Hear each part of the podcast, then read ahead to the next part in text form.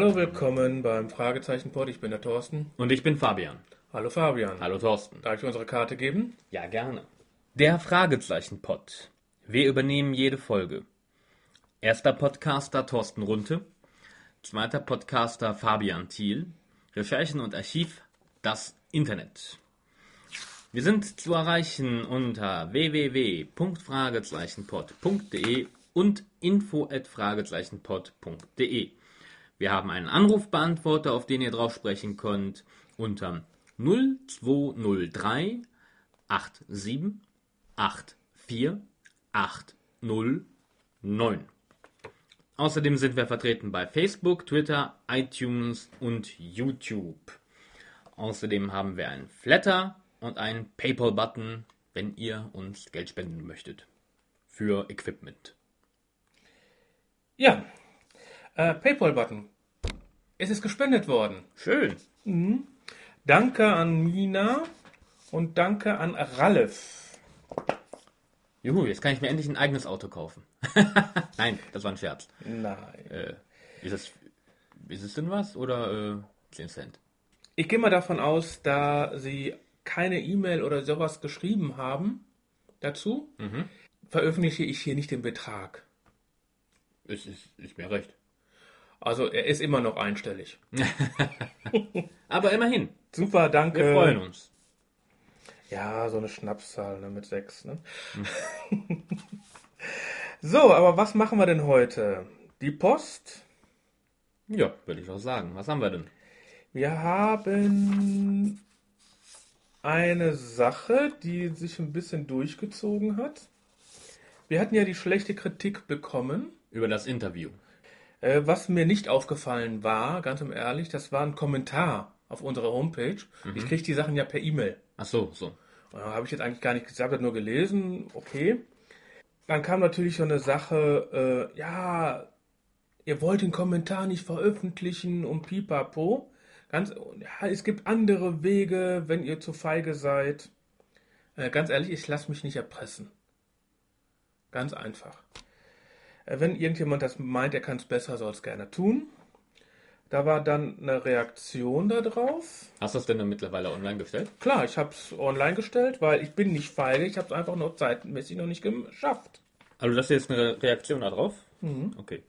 Ähm, von Das Danny. Auszug aus Facebook. Bei dem Interview mit Oliver Rohrbeck kann ich allerdings die negative Kri- Kritik, die ihr beiden bekommen habt, nicht nachvollziehen. Wegen dem Rumlabern und so. Ich schätze einfach mal, dass es purer Neid ist. Oliver Rohrbeck hat in eurem Podcast aber irgendwie nicht gereizt geklungen, sondern irgendwie ziemlich müde und kaputt, wie ich fand. Die Antworten waren aber sehr interessant. Erstmal danke. Danke. Aber weißt was?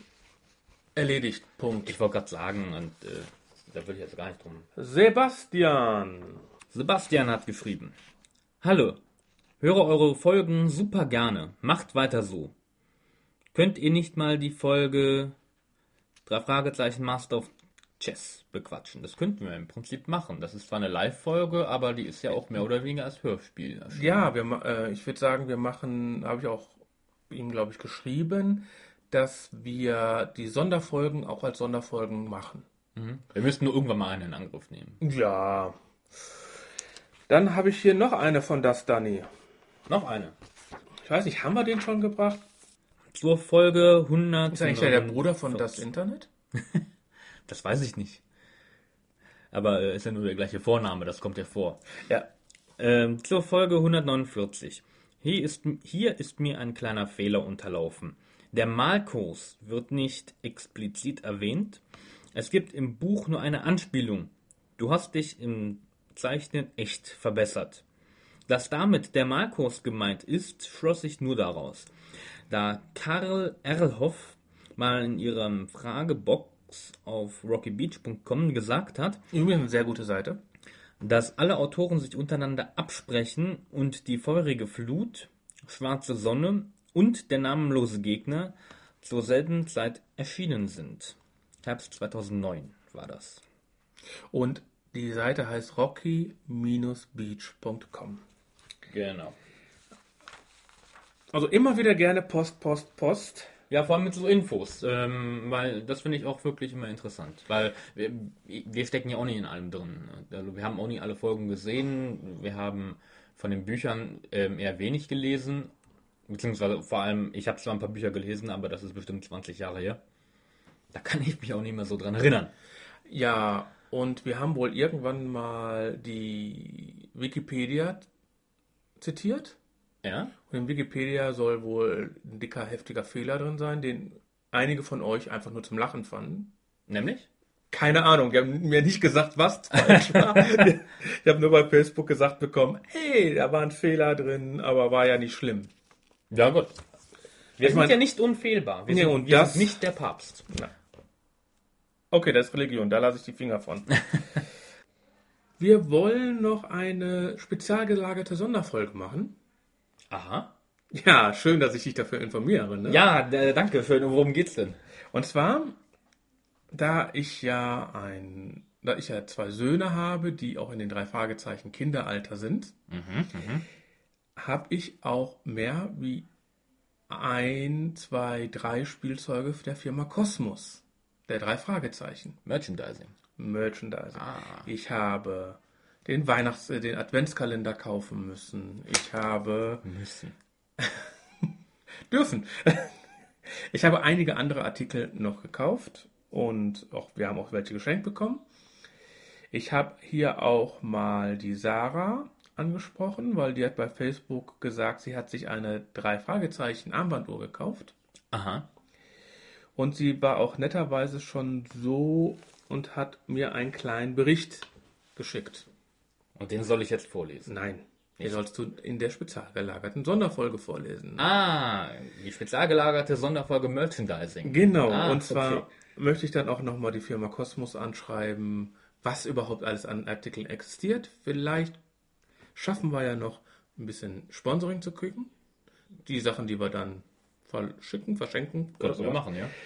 Wer aber von euch mal drei Fragezeichen Produkte gekauft hat, vom Handtuch bis zum T-Shirt bis Uhr. Spiele- Es gab ja auch mal den seltsamen Wecker, glaube ich. ja, hm, ich weiß, der steht bei mir zu Hause. Ah, Und äh, der steht bei mir, nicht bei meinem Sohn. Alle die, die was gekauft haben und den Deutschen mächtig sind, bitte ein MP3, Anrufbeantworter oder eben Text, den der Fabian vorlesen muss. Er guckt mich gerade richtig böse an. aber ich, ich lächel doch. Schickt uns alles zu. Wir wollen da gerne eine spezial gelagerte Sonderfolge Merchandise der drei Fragezeichen machen. Ja, gar nicht so blöd. Gut, aber was wollen wir denn heute tun? Wir wollen heute zum zweiten Mal eine Folge besprechen. Beim ersten Mal ließ uns der MP3-Rekorder einen Stich. Ja, und das haben wir leider zu spät bemerkt. Ja, nach einer halben Stunde, also nach der Post, hatten wir eine Nulllinie. So, damit das nicht mehr passiert, ihr, wei- ihr wisst, wir haben einen Paypal-Button. Die Folge, die wir jetzt besprechen, ist ein Besprechungswunsch von Tom Ferlemann. Und zwar, Tom hat sich gewünscht, die drei Fragezeichen, Folge 8, der grüne Geist. Ja, erzählt von Robert Arthur und aus dem Amerikanischen übersetzt von Leonore Puschert.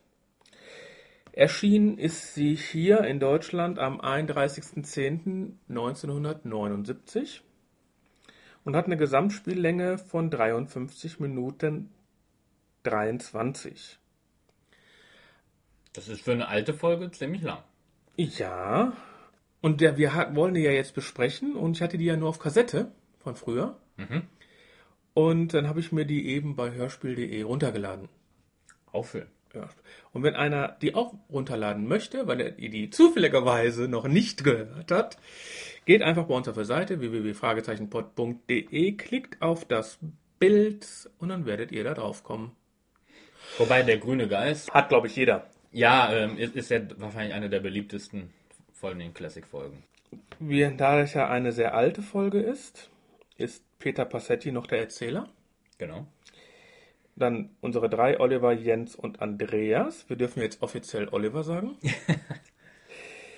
dann Shang, Thorsten Sense, Wolfgang Kuber, dann Marianne Kerlau, dann Peter Kirchberger, Horst Frank, Rolf Manero, Ernst, Ernst von, von Kl- Klippstein. Ja, ich wollte es sagen, aber äh, wrong. Äh, dann Karl Ulrich Mewer, Renate Plicher, Br Breiner Brönnecke, Gernot Endemann und Peter Buchholz.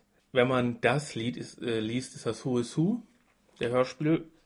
Einige auf jeden Fall dabei. Sehr viele wirklich namenhafte Sprecher. Und man kann ja sagen, Fandom läuft zwischen 9 und 10 Punkten. Und ist das, weil es so Classic-Folge ist, oder?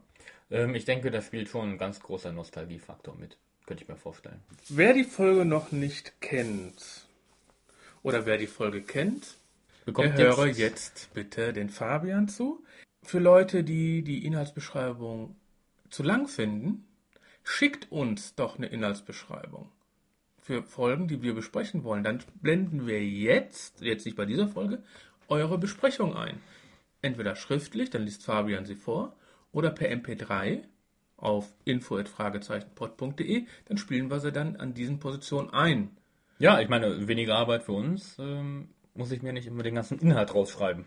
Äh, machst du das nicht sowieso? Für die Besprechung? Ähm, ja, aber du schreibst ja dann auch immer nur Punkte auf, die mich interessieren. Ich schreibe ja wirklich grob, wirklich den kompletten Inhalt auf. Und markiere mir dann quasi im Inhalt die Sachen, die ich interessant fand. Gut, dann setze ich mich zurück. Viel Spaß. Bis gleich. Die Folge beginnt mit einem Schrei. Peter und Bob hören diesen, da sie gerade vor dem alten Haus stehen, aus dem der Schrei anscheinend kam. Durch einen glücklichen Zufall hat Bob auch gerade sein Tonbandgerät dabei, was er auch prompt einschaltet. Eigentlich wollen die beiden auch schnell verschwinden, dann rennen sie aber in eine Gruppe von Personen, bestehend aus einigen Männern und einem Hund. Diese wollten sich auch gerade das alte Haus ansehen, das bald abgerissen werden soll, und haben den Schrei ebenfalls mitgekriegt. Zusammen wollen sie nun nachsehen, woher der Schrei kam. Auf dem Weg zum Haus hören sie auch noch einen zweiten Schrei. Als sie das Haus betreten, sehen sie unter anderem die große Treppe im Eingangsbereich. Und man erfährt, dass das Haus einem alten Matthias Green gehört hat, der seinerzeit dort die Treppe hinunter in den Tod gestürzt ist und seitdem angeblich als Geist herumspukt. Und auch tatsächlich erscheint ein grüner Geist. Dieser schwebt die Treppe hinauf und durch eine Wand in der oberen Etage. Bob und Peter rufen daraufhin Kommissar Reynolds. Am nächsten Tag hört sich Justus die Tonbandaufnahme an und prompt klingt auch schon das Telefon. Kommissar Reynolds möchte die drei befragen und sie sollen zum Geisterhaus kommen. Es gibt nämlich noch einige Sachen, die recht unklar sind. So ist es nicht ganz klar, ob es sich bei den Anwesenden um sechs oder sieben Männer gehandelt hat. Auch Peter und Bob sind sich darüber uneinig. Während sie noch vor dem Haus stehen, kommt ein Mann, der sich als Harold Carson vorstellt und der ähm, Anwalt und Verwandter von Lydia Green, der letzten Nachfahren des alten Matthias Green ist. Dieser möchte auch feststellen, was in dem Haus vorgeht. Zusammen betreten sie das Haus und Kommissar Reynolds vermutet einen geheimen Raum an der Stelle, wo der Geist in der Wand verschwunden ist. Einige Polizisten schlagen, nachdem es Mr. Carson erlaubt hat, mit Vorschlaghämmern auch ein Loch in die Wand, durch das Justus hindurchkriecht. Auf der anderen Seite findet er einen Sarg, in dem anscheinend die Frau des verstorbenen Matthias Green liegt, welche, wie sich herausstellt, Chinesin war. Außerdem findet er dort eine Perlenkette, bei denen es sich vermutlich um die berühmten Geisterperlen handelt, die Matthias Green einst einem chinesischen Adeligen gestohlen hat. Am nächsten Tag treffen sich die drei Fragezeichen wieder in ihrer Zentrale. Und Justus hat bereits einige interessante Fakten herausgefunden und kombiniert. Das ganze Erbe von Matthias Green fiel damals seiner Schwägerin zu, die sich von dem Geld ein Weingut in der Nähe von San Francisco gekauft hat. Bei dieser Schwägerin handelt es sich um besagte Lydia Green. Da klingelt auch schon wieder das Telefon. Es ist Lydia Green. Sie bittet Bob und Peter, dass sie zu ihr nach Verdon Valley kommen sollen, auf das Weingut, denn dort ist jetzt auch der Geist aufgetaucht. Justus kann leider nicht mit, er wurde auch gar nicht eingeladen. Bob und Peter werden also in Verdon Valley vom Flughafen abgeholt von Charles Green, dem, was war's, der Urgroßneffe? Irgendwie sowas. Ähm, des alten Matthias Green. Von Freunden wird er allerdings nur Chang genannt, da er selber Chinese ist. Dieser lebt bei Lydia Green und hilft ihr bei den Problemen auf dem Weingut. Bei Lydia Green angekommen, bekommen die Jungs erstmal von der Haushälterin Lee ein deftiges Abendessen serviert, wobei sie gar nicht dazu kommen, es äh, zu genießen, denn sie hören Lydia Green markerschütternd aufschreien. Diese liegt ohnmächtig in ihrem Schlafzimmer. Wie sich herausstellt, hat sie den Geist von Matthias Green gesehen. Auch Harold Carson wohnt in dem Anwesen und eilt ebenfalls zur ohnmächtig gewordenen Lydia Green, der es aber mittlerweile schon wieder besser geht. Carson will Peter und Bob daraufhin erstmal die Perlen zeigen, die er in einem Safe in seinem Büro aufbewahrt. Die Perlen sind erstaunlich stumpf und grau, aber anscheinend trotzdem wertvoll. Da stirbt Jensen in das Büro, der Vorarbeiter des Weingutes. Anscheinend ist der Geist auch auf dem Weingut selber aufgetaucht und verängstigt die Arbeiter. Jensen bringt darauf Harold Carson, Chang, Bob und Peter zur Weinpresse, wo der Geist aufgetaucht ist. Da kommt Harold Carson allerdings ein beunruhigender Gedanke. Hat er den Safe wieder abgeschlossen? Zusammen mit Jensen fährt er sofort zurück, um nachzusehen. Peter, Bob und Chang laufen das Weg zurück und machen einen kleinen Spaziergang dadurch. Bei diesem Spaziergang erfahren sie, dass bald Weinernte ist aber die Arbeiter aus Angst nicht zur Arbeit kommen. Wenn die Ernte nicht eingeholt wird, wäre Lydia Green allerdings ruiniert. Als sie zurück im Haus angekommen sind, finden sie Harold Carson gefesselt in seinem Büro. Die Perlen wurden gestohlen. Zur gleichen Zeit in Rocky Beach testet Justus Schreien. Am nächsten Tag. Bob, Peter und Chang erkunden auf dem Rücken einiger Pferde das Weingelände. Sie wollen die alten Weinkeller begutachten und brauchen dazu einige Taschenlampen. Beim Absitzen macht Peter allerdings seine kaputt, aber Chang schlägt vor, dass er einfach die Lampe aus Jensens Wagen nimmt, die in seinem Werkzeugkasten ist. Peter macht sich darauf auf den Weg, um die Lampe zu holen, holt sie auch aus dem Kasten heraus. Da taucht Jensen selber auf. Dieser ist gar nicht glücklich darüber, dass Peter die Lampe genommen hat und hupt erstmal ordentlich, sodass Peter das Pferd durchgeht. Chang und Bob helfen ihm, das Pferd wieder unter Kontrolle zu kriegen. Und es wird auch bald klar, warum Jensen so wütend war. In der Taschenlampe befinden sich anstelle der Batterien die Geisterperlen. Anscheinend hat Jensen diese selbst gestohlen. Die Jungs können aber nicht einfach zurück zum Haus, da Jensen mit seinen Leuten den Ausgang aus dem Tal blockiert. Chang schlägt daraufhin vor, dass sie nicht durch das Tal, sondern durch den Berg zurück wollen. In diesem gibt es viele Höhlen, die teilweise sogar so eng sind, dass nur Kinder hindurchpassen.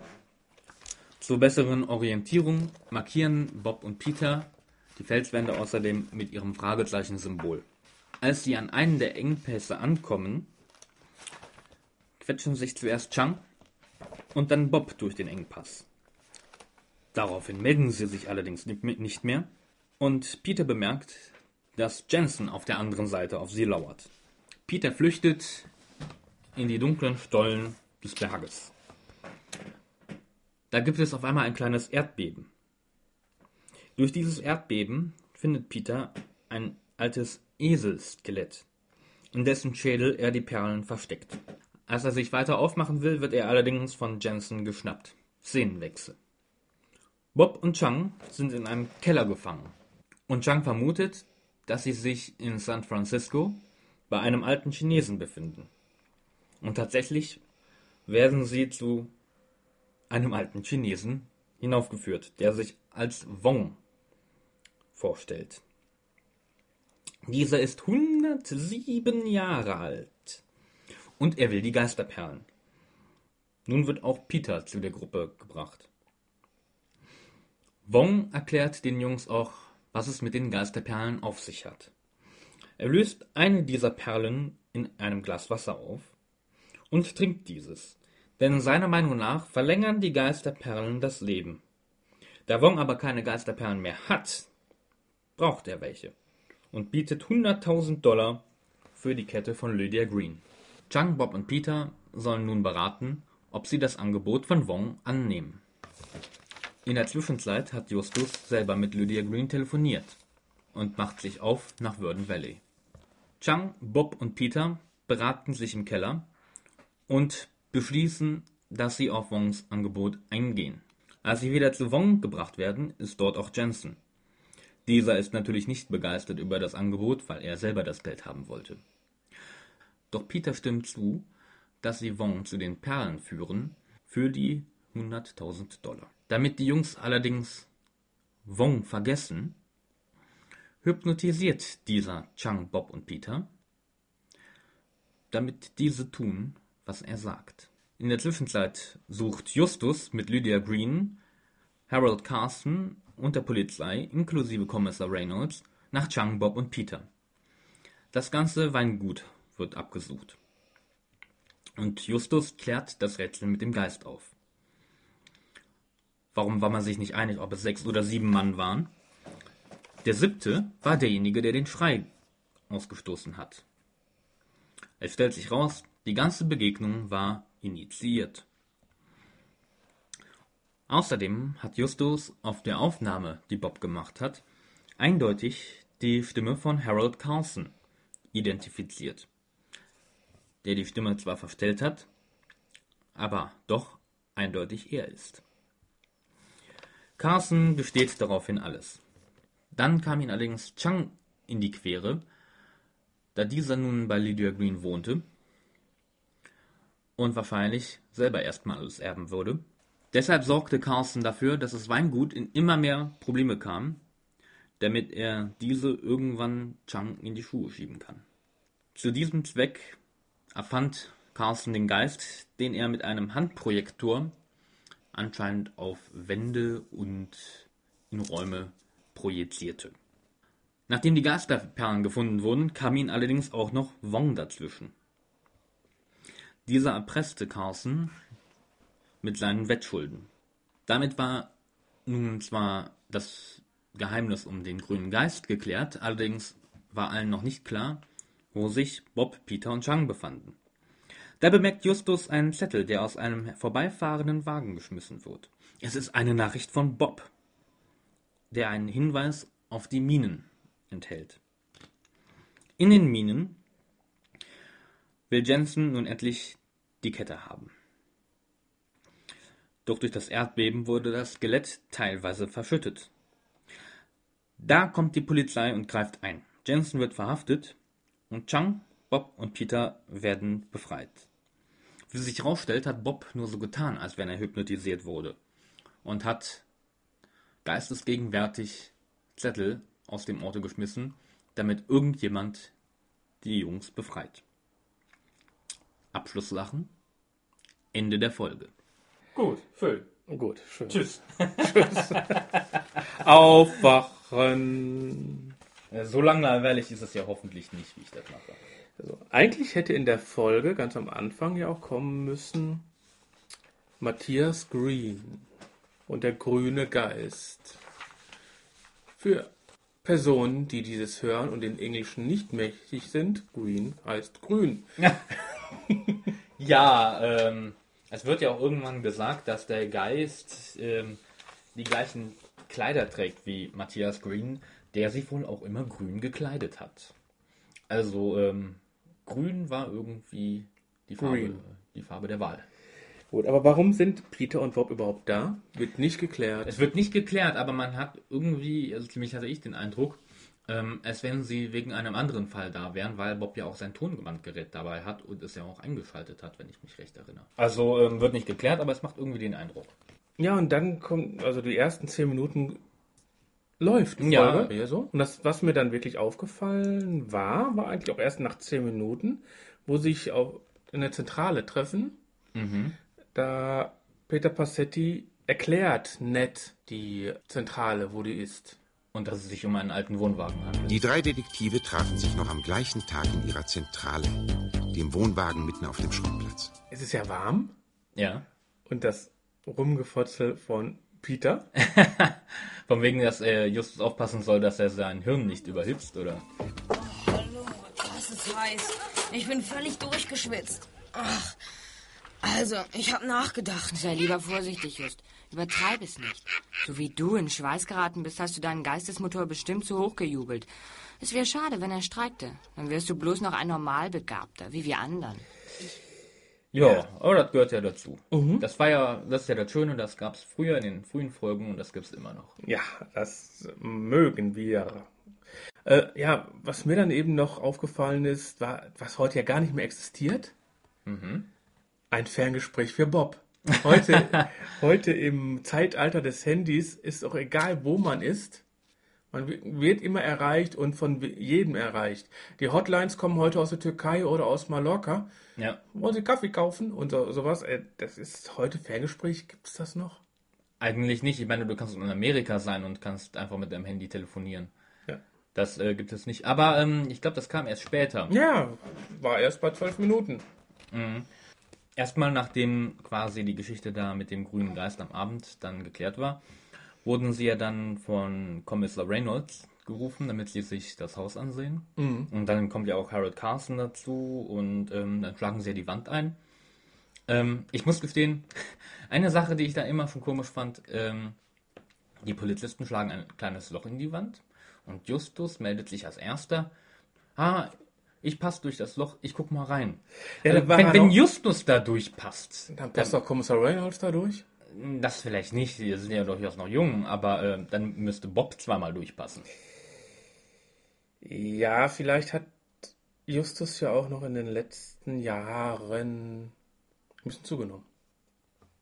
Ich gehe mal davon aus, dass er zugenommen hat. Man jeder nimmt. Äh, Ja, ich meine, er hat hoffentlich zugenommen, er ist auch größer geworden. Hauch von den Stimmen erkennbar. ja, ja, was mir da aber lustig ist, weil ich meine, wir spoilern da kurz, ich spoiler mal kurz nach hinten und wieder zurück. Der Geist ist ja nur mit einem kleinen Beamer, wie man heute sagt, ein Projektor gezeigt worden. ja, das, das ist Dass das purer Zufall ist, dass der da verschwunden ist. Das ist der nächste Punkt. Ähm, Kommissar Reynolds lässt die Wand ja da aufstemmen, wo der Geist in der Wand verschwunden ist. Aber ähm, zumindest die es den Eindruck hat, wusste Harold Carson ja nichts von dem Raum und Nein. von den Geisterperlen. Dass er also genau da seinen, seinen Geist hat verschwinden lassen. Dummer Zufall. Dummer Zufall. Oder glücklicher Zufall, je nachdem, wie man es sieht. Ja, das ist also wirklich purer Zufall. Also Zufälle kommen ja in dieser Folge mehrere vor. Wobei die ganze Geschichte mit dem Projektor ähm, ist natürlich.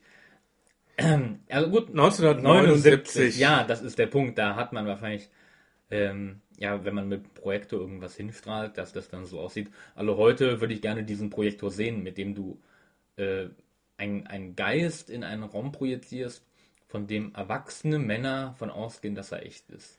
Ich meine, du kannst eine Mac-Light nehmen und vorne eine kleine Linse drauf machen. Eine Taschenlampe sozusagen. Ja, Aber dann erkennst du doch, dass du eine Taschenlampe in der Hand Ich wollte hast. gerade sagen, damit, damit äh, täufst du keine Erwachsenen.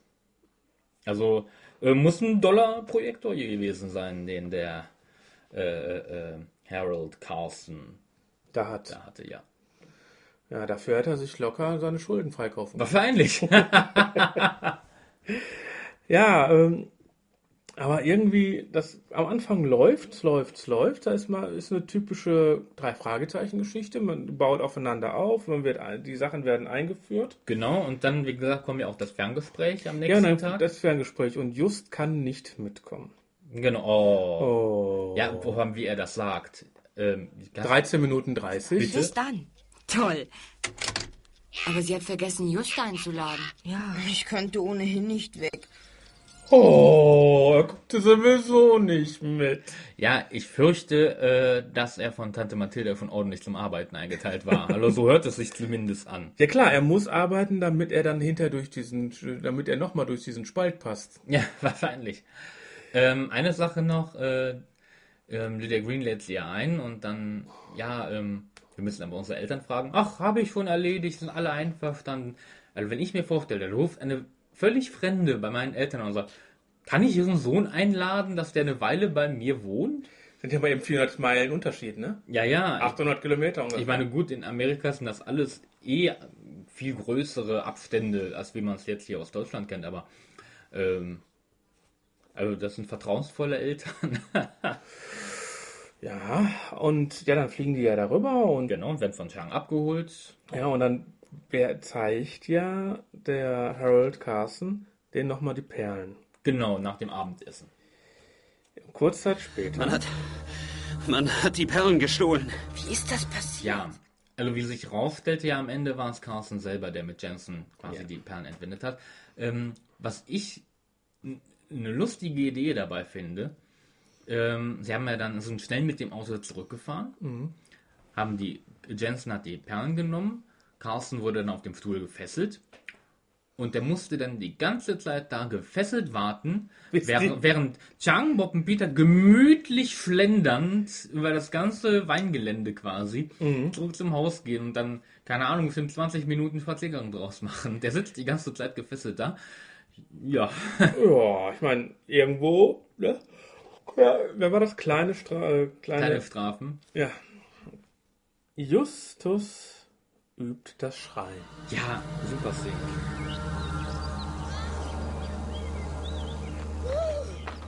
Was war das, Just? Mensch, Just, was ist passiert? Was ist los? Ah, nichts, Ken. Kenneth kommt angestürmt und äh, Genau, Ju- Justus übt frei, um halt äh, auszuprobieren, halt wie das, ob das der frei aus dem Haus gekommen war oder halt nicht. Und freit halt auf dem Plot, Schrottplatz rum und äh, Kenneth kommt ja auch prompt an und fragt, was los ist. Und das Schönste fand ich, das kannst du dann auch bitte Brüll einspielen. doch nicht so einfach herum. Ich übe mich im Schreien. Aber sonst bist du in Ordnung, ja? Völlig Aber Ken. sonst bist du in Ordnung. wiederholen. Das ist schon doppeldeutig, oder? Frei nach dem Motto, noch, du tickst aber schon noch in Ordnung, oder? ja, aber nicht mehr lange so ungefähr. Ja, ne? ja. Dann muss ich wirklich ein großes Lob mal wieder an Heike Dine Körting geben, Bitte. weil die ganze Zeit, wenn die Jungs mit den Pferden unterwegs sind, ist die Geräuschkulisse sehr angenehm. Ja, das Die, stimmt. die ganze Zeit fliegen um die Pferde fliegen. Fliegende, fliegen, fliegen, fliegende, fliegen hinterher. Genau. Das ist sehr, sehr positiv, finde ich. Was ich nicht so positiv finde, aber es geht technisch normal jetzt nicht anders, ist, man hört das Pferdegetrappel und man hört eine Unterhaltung. Aber die unterhalten sich ganz normal. Die unterhalten Ja. sich, die schrei sich nicht an. Nein, die und äh, ich meine, ich bin gut. weniger auf Pferde geritten, aber äh, ich meine, man ist ja nicht so jetzt wie wir hier einen halben Meter auseinander und unterhalten uns oder einen Meter, sondern ein Pferd ist ja nun mal ein großes Tier und läuft und das, ich glaube, da muss man schon ein bisschen lauter sprechen. Äh, ja, in Nicht so normal bürotraktmäßig. Ja, ist wahrscheinlich so. Also ich selber reite auch nicht. Das arme Pferd. Ähm, ja. aber da hast du wahrscheinlich recht. Aber ähm, klar, da könnte man natürlich sagen, da hätte man ein bisschen mehr in die Szene reingehen können. Ja, ist wahrscheinlich richtig, stört aber jetzt nicht zwingend. Also wäre es umgedreht schlimmer, wenn sie irgendwo schreien würden, wo es nicht nötig ist. Ja. Und dann kommt ja die Szene mit den Taschenlampen. Genau. Und Shang weiß genau, was in der Lampe drin ist. das setze ich nachher auch noch raus, da kommen wir später nochmal drauf.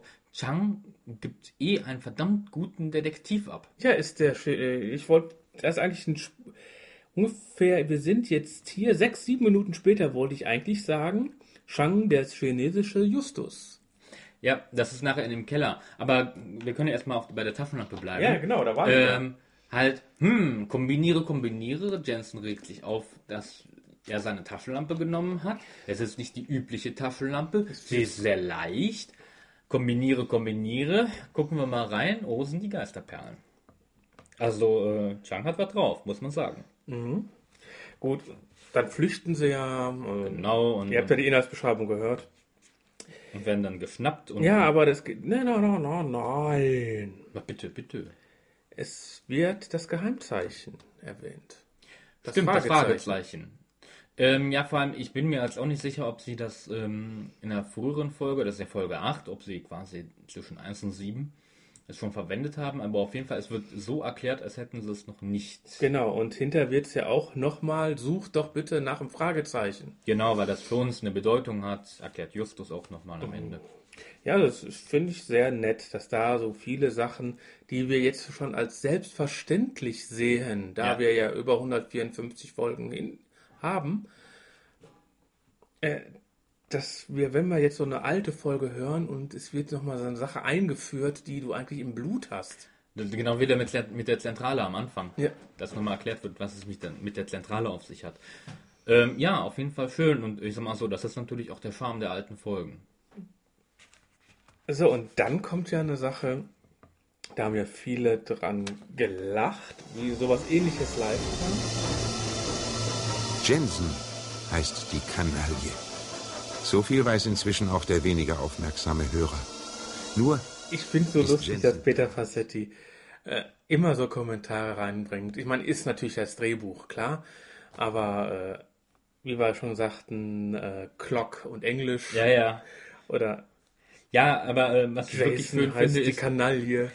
Jensen heißt die Kanaille. Also das ist wirklich äh, sehr schön rübergebracht von Peter Passetti. Also da nimmt man ihn wirklich die, die, die Abscheu gegenüber dieser Person ab. Das ist sehr schön. Also hatte ich mir auch, auch geschrieben, die Kanaille. Ja, und dann sind sie ja hinterher bei Mr. Wrong. Genau, dann kommt die ganze Wong-Geschichte. Einer meiner Lieblingssprecher, Ernst von Klippstein. Dito. damals noch als Viktor Bernhard. Und aber der ging mir als Kind schon auf den Senkel mit dieser Rolle und als Erwachsener noch mehr. Ne, dieser 107 Jahre alte Chinese. Boah, Ja, nee, Entschuldigung. Hamburger Slang und soll Chinese sein. ja, ähm, ich, ich fand es jetzt nicht schlimm. Also es ging Ähm, mir als aber- Kind schon auf den Senkel. Aber mit, mit einem gebe ich dir recht, ähm, es ist absolut overacted, wie man heutzutage sagt. Ähm, wobei, da, da äh, kann ich dann eben auch nochmal ähm, die Haushälterin Lee, gesprochen von Renate ähm, Pichler, war ja auch total overacted. Fand ich aber super. Ah, junge Herren haben immer Hunger. Ja, ich, finde sowas, also Overacting finde ich eigentlich meistens schön. Also macht Spaß. Ja, ich meine, es sind, äh, es geht ja darum, dass er sein Leben verlängern möchte. Diese 48 Perlen, alle drei Monate eine, also zwölf Perlen, äh, Entschuldigung, zwölf Jahre sein Leben verlängert. Und es gibt ja eine große Diskussion, lösen sich Perlen wirklich auf? Ich meine, es gibt ja schon urlange diese Diskussion. Kleopatra soll ja auch Perlen in Wein aufgelöst haben. Die Essigsäure in dem Wein sollen ja die aufgelöst haben. Wenn du in heutigen Essig eine Perle reintust, die wird sich nicht auflösen. Ja, die, die Säure ist einfach zu schwach. Ja. Und äh, Was braucht Wenn- man für Säure? Was steht da? ja, es, es, du kannst schon diese alte Säure nehmen, also alte Essigsäure nehmen. Also diese Speiseessig, vergiss es mal. Essigessenz ist schon auf der Grenze. Also wenn du das noch zwei oder dreimal raffinerierst, kommst du dahin, wo du eine Perle auflösen kannst. Dann hast du aber wirklich mehr so ein Kaugummi-weiches Ding. Äh, Eigentlich in anderen Folgen, in anderen Serien haben die Perlen immer gemahlen. Das stimmt, Perlen mahlen und dann quasi das so Pulver. trinken. In Pulverform quasi in Wasser. Also das ist ja nicht aufgelöst, aber ähm, so kann man es trinken. Naja, ich meine. Macht eigentlich auch mehr Sinn. Ja. Okay, das war. Ja, aber Also gut. wer sich natürlich mit Perlen da besser auskennt, info Fragezeichen Ja, das de. sind ja jetzt der Geisterperlen, die es zwar auch in der Realität gibt. Da hattest du, glaube ich, auch ein paar Infos gesammelt. Ja, hatte ich mal. Das sind schon wieder weg. Ähm, es gibt Es ja gibt- diese es gibt- Geisterperlen echt. Es gibt diese grauen Perlen, diese Ge die nennt man ja auch Geisterperlen. Also diese so wirklich diese Stumpfen. stumpfen nach Marmor aussehenden Perlen. Aber auch, glaube die werden sich wahrscheinlich nicht einfach in Wasser auflösen. Nö, ich glaube, die werden zu teuer dafür. Ähm, es wird ja fairerweise, glaube ich, nicht, ähm, wenn ich mich jetzt gerade erinnere, von Wasser geredet, sondern er löst sich in einer Flüssigkeit auf. Gut, wenn er die in wirklich in hoch äh, In, in hoch äh, starker Säure auflöst, dann muss man eigentlich fragen, wie sinnvoll ist es dann, das noch zu trinken. ja. ich glaube, dann wird nicht verlängert, sondern extrem verkürzt. Soll nicht gut sein für den Magen. Kriegt man bestimmt Geschwüre von. Was mir ja noch auf den Senkel ging bei Mr. Wrong, ist die Hypnose. Ja, da gebe ich dir allerdings vollkommen recht. Komm mal hier rein. Eins, zwei, du machst jetzt alles, was ich will. Nein. Das ist du? Genau, es klappt einfach nicht. Ja, ähm, ich meine, man kann jetzt an Hypnose glauben oder nicht. Ich glaube nicht dran.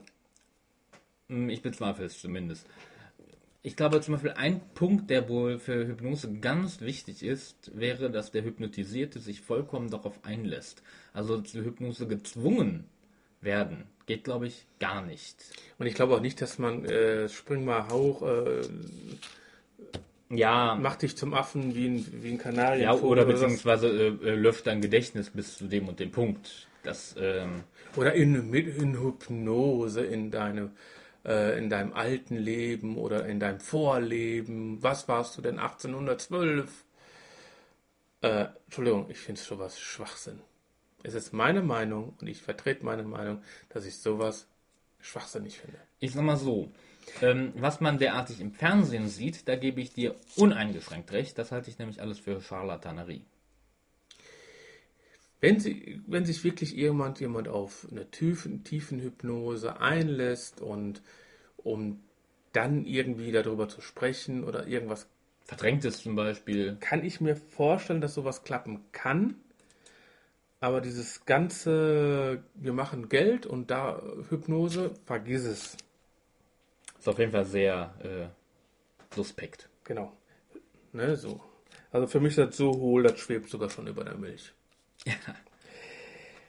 Dann, diese ganze Hypnose ist ja jetzt hinter uns, kommt ja Kommissar Reinholds drin vor. Genau. Und das ist in San Francisco. Kommissar Reinholds ist der Kommissar von Rocky Beach, ein Vorort von LA.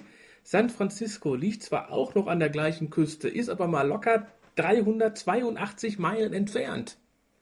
So weit kann gar kein Stadtpolizist fahren.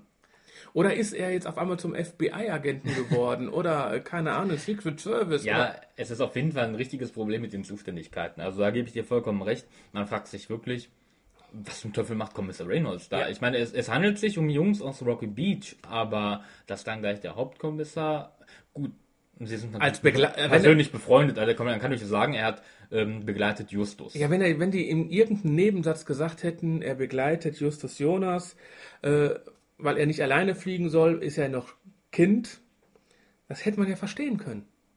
Alles. Aber mh, vielleicht ist es in dem Buch beschrieben, ich weiß es nicht, aber mir fehlt dieser Nebensatz. Ja, ähm, es ist schon komisch, also man, es macht wirklich den Eindruck, als wenn Hauptkommissar Reynolds dort mit seinen Polizisten nach den Jungs sucht, wo man sich echt denkt, also als Erwachsener, man muss mal fairerweise sagen, als Kind denkt man, glaube ich, das, da nicht dran, ähm, dass man sich denkt, äh, das ist überhaupt nicht, das ist ein Zuständigkeitsbereich. Ja. So, ich bin eigentlich fast durch ne, mit meinen Sachen. Ich habe noch zwei Sachen. Ja, ich habe eigentlich auch nicht mehr viel, außer dann nachher vielleicht noch ein paar Ja, separate. ich geht ja erstmal von der Story. ja, ja, von der Story meine ich. Harold Claassen übernimmt, sobald er einmal angetitscht ist, alle Schuld auf sich. Er bezweifelt nichts, er übernimmt sofort alles. Ja, er ist quasi sofort geständigt, nachdem Justus ihn beschuldigt. Muss man sagen, ähm, Harold Carson hat wenig Rückgrat. Aber gut, vielleicht soll der Charakter ja auch so sein. Das ist halt, ähm, man musste halt die Geschichte noch aufklären und das musste, wenn es geht, möglichst schnell gehen. Also, Ja, so- musste so- innerhalb von äh, drei Minuten noch passieren, ne? Fünf Minuten noch passieren. Ja, also das hat schon wieder diesen typischen gehetzten Eindruck am Ende. Was ich dann auch ganz lustig fand, was Bob ja gemacht hat und was Justus nicht rausgekriegt hat. Die Zettel. Die Zettel. Aber die Nummer 39, was bedeutet sie? Ich habe die Zettel nummeriert. Ach so. Wenn jemand mehr als einen finden sollte, konnte er an den Nummern erkennen, in welche Richtung ich gefahren bin. Eigentlich clever. Dazu muss man, wie gesagt, sagen, sie finden ja diesen Zettel mit dem Hinweis auf die Minen und dann halt die Zahl 39 noch drauf, wo Justus die ganze Zeit schon rumrätselt, was es sich damit auf sich hat. Ja, aber Aber warum ist es 39? weil Die Antwort auf alles ist doch 42. Ja, äh, aber nicht bei den drei Fragezeichen. ja, gut. Und was ganz schlimm war, mein letzter Punkt, den ich aufgeschrieben habe, storytechnisch, es wird keine Visitenkarte übergeben. Echt? Ja, Stimmt, jetzt wo du sagst, es wird genau kein Mal. nein. Wird keine Visitenkarte übergeben. Na sowas. So, nicht storytechnisches. Ach so, ähm, Hast du noch to- storytechnisch? ja, eine Sache haben wir vergessen. Ähm, die haben wir davor angesprochen und zwar ähm, Chang, der große Detektiv. Ja, unser chinesischer Justus Jonas. Genau, ähm, weil wir haben ja schon die, ähm, das erwähnt mit der Taschenlampe. Ähm, und später, wo sich das noch mehr rausstellt, Ich möchte nur wissen, hm, wo wir sind. Äh, In einem Keller in einer großen Stadt. Wahrscheinlich in San Francisco. Woher willst du das wissen? Spürst du nicht, wie der Boden zittert, wenn draußen schwere Lastwagen vorbeifahren? Ja. Das deutet auf eine Großstadt hin. Chinesische Diener haben uns das Essen gebracht. In San Francisco leben anteilmäßig die meisten Chinesen. Wir sind in einem geheimen Raum eines wohlhabenden Chinesen. Und wie willst du das wissen? Das Essen. Es war echt chinesisch und hervorragend zubereitet. Nur ein Spitzenkoch kann das. Und nur ein reicher Mann kann sich einen solchen Küchenchef leisten. anhand der Autogeräusche und anhand des Essens kombiniert er vollkommen richtig ihren Aufenthaltsort. Das ist nicht schlecht. Nö. Ja, also du hast da schon recht, wenn du sagst, Chang ist der chinesische Justus Jonas. Auf jeden Fall hat er äh, Potenzial. Potenzial, ja. Ja, Der also- eine Chang, die neue Hörspielserie. Ja. ja, und also dann nicht storytechnisch habe ich natürlich so, Es gibt ja ein paar Sachen, ja.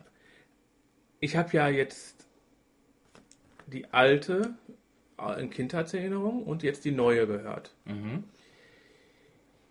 Musiktechnisch gefällt mir die alte wesentlich besser. Aber äh, dieses Musik, äh, wenn sich jemand damit auskennt, bitte melden, weil wir würden gerne mal über diese Musik nochmal eine Sonderfolge machen. Also musiktechnisch, ich habe ja jetzt nur die ähm, neue Fassung, die CD-Fassung gehört. Kann ich eigentlich nur durchgehend Positives Ja, ich, ich habe ja nicht gesagt, dass es Nee, nee, negativ Gottes ist. Willen. Mir hat nur die alte besser gefallen. Was mir jetzt ein Beispiel äh, ähm, ähm, sehr gut ähm, aufgefallen ist, das ist noch recht am Anfang. Ähm, da wird quasi die klassische Drei-Fragezeichen-Musik mit einer chinesischen Musik unterlegt und das hört sich richtig gut an. Ah, Da haben sie wirklich was Gutes, Passendes ausgesucht. Und auch, ähm, ich habe hier einige Male Musik Plus hingeschrieben, wo mir dann Tracks wirklich gut gefallen haben, die auch wirklich gut zur Situation gepasst haben. Also ähm, Musik diesmal auf jeden Fall ein positiver Faktor. Meiner Meinung nach. Ist ja auch eine Meinungsbildung hier. Äh, nein, ist, ist ja auch ein Meinungspodcast hier. Jo. Äh, ich bin durch. Ja, wie gesagt, die, die Sprecher haben wir ja schon gesagt, eigentlich durch die Bank gut. Gut, Ernst von Klippstein, äh, gebe ich dir recht, ziemlich overacted. Ähm, ich fand's lustig, du fand's nervig. Ich fand es als Kind schon nervig. Ich meine, ja, egal. Ähm, Aber ansonsten eigentlich durchgehend eine sehr ähm, gute Leistung. gut. Mir hat die Folge jetzt auch beim mehrfachen Hören wieder gut gefallen. Ich habe Spaß daran gehabt. Man hört immer wieder eine Kleinigkeit mehr. Wie zum Beispiel die Fliegen. Ja. Die sind mir als Kind gar nicht aufgefallen. Ach, so was achtet man das Kind nicht. Ich habe in der letzten Zeit die Folge zwei, dreimal gehört. Mir hat die auch beim letzten Mal hören noch ganz gut gefallen.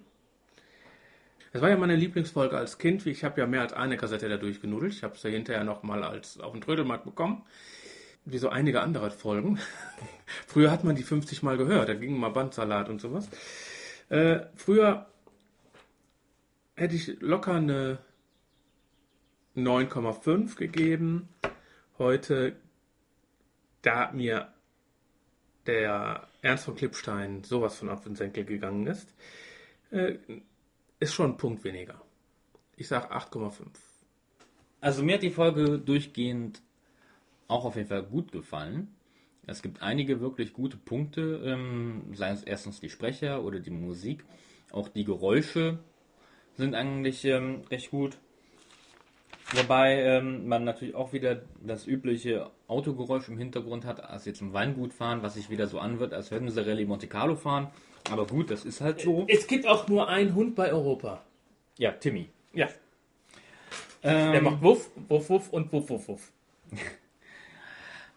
aber ähm, Bringen wir jetzt jedes Mal, ne? Ja, war mindestens. Mindestens, Thorsten.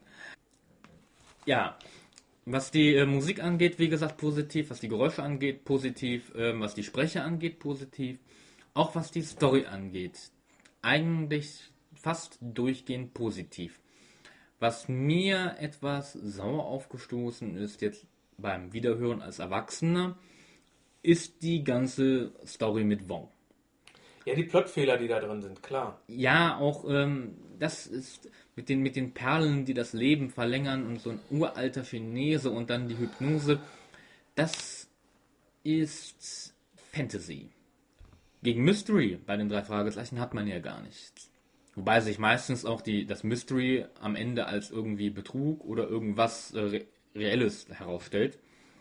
Außer die fliegen natürlich mit dem Space Shuttle ins äh, All. Ja gut, das ist nochmal ein ganz anderes Thema.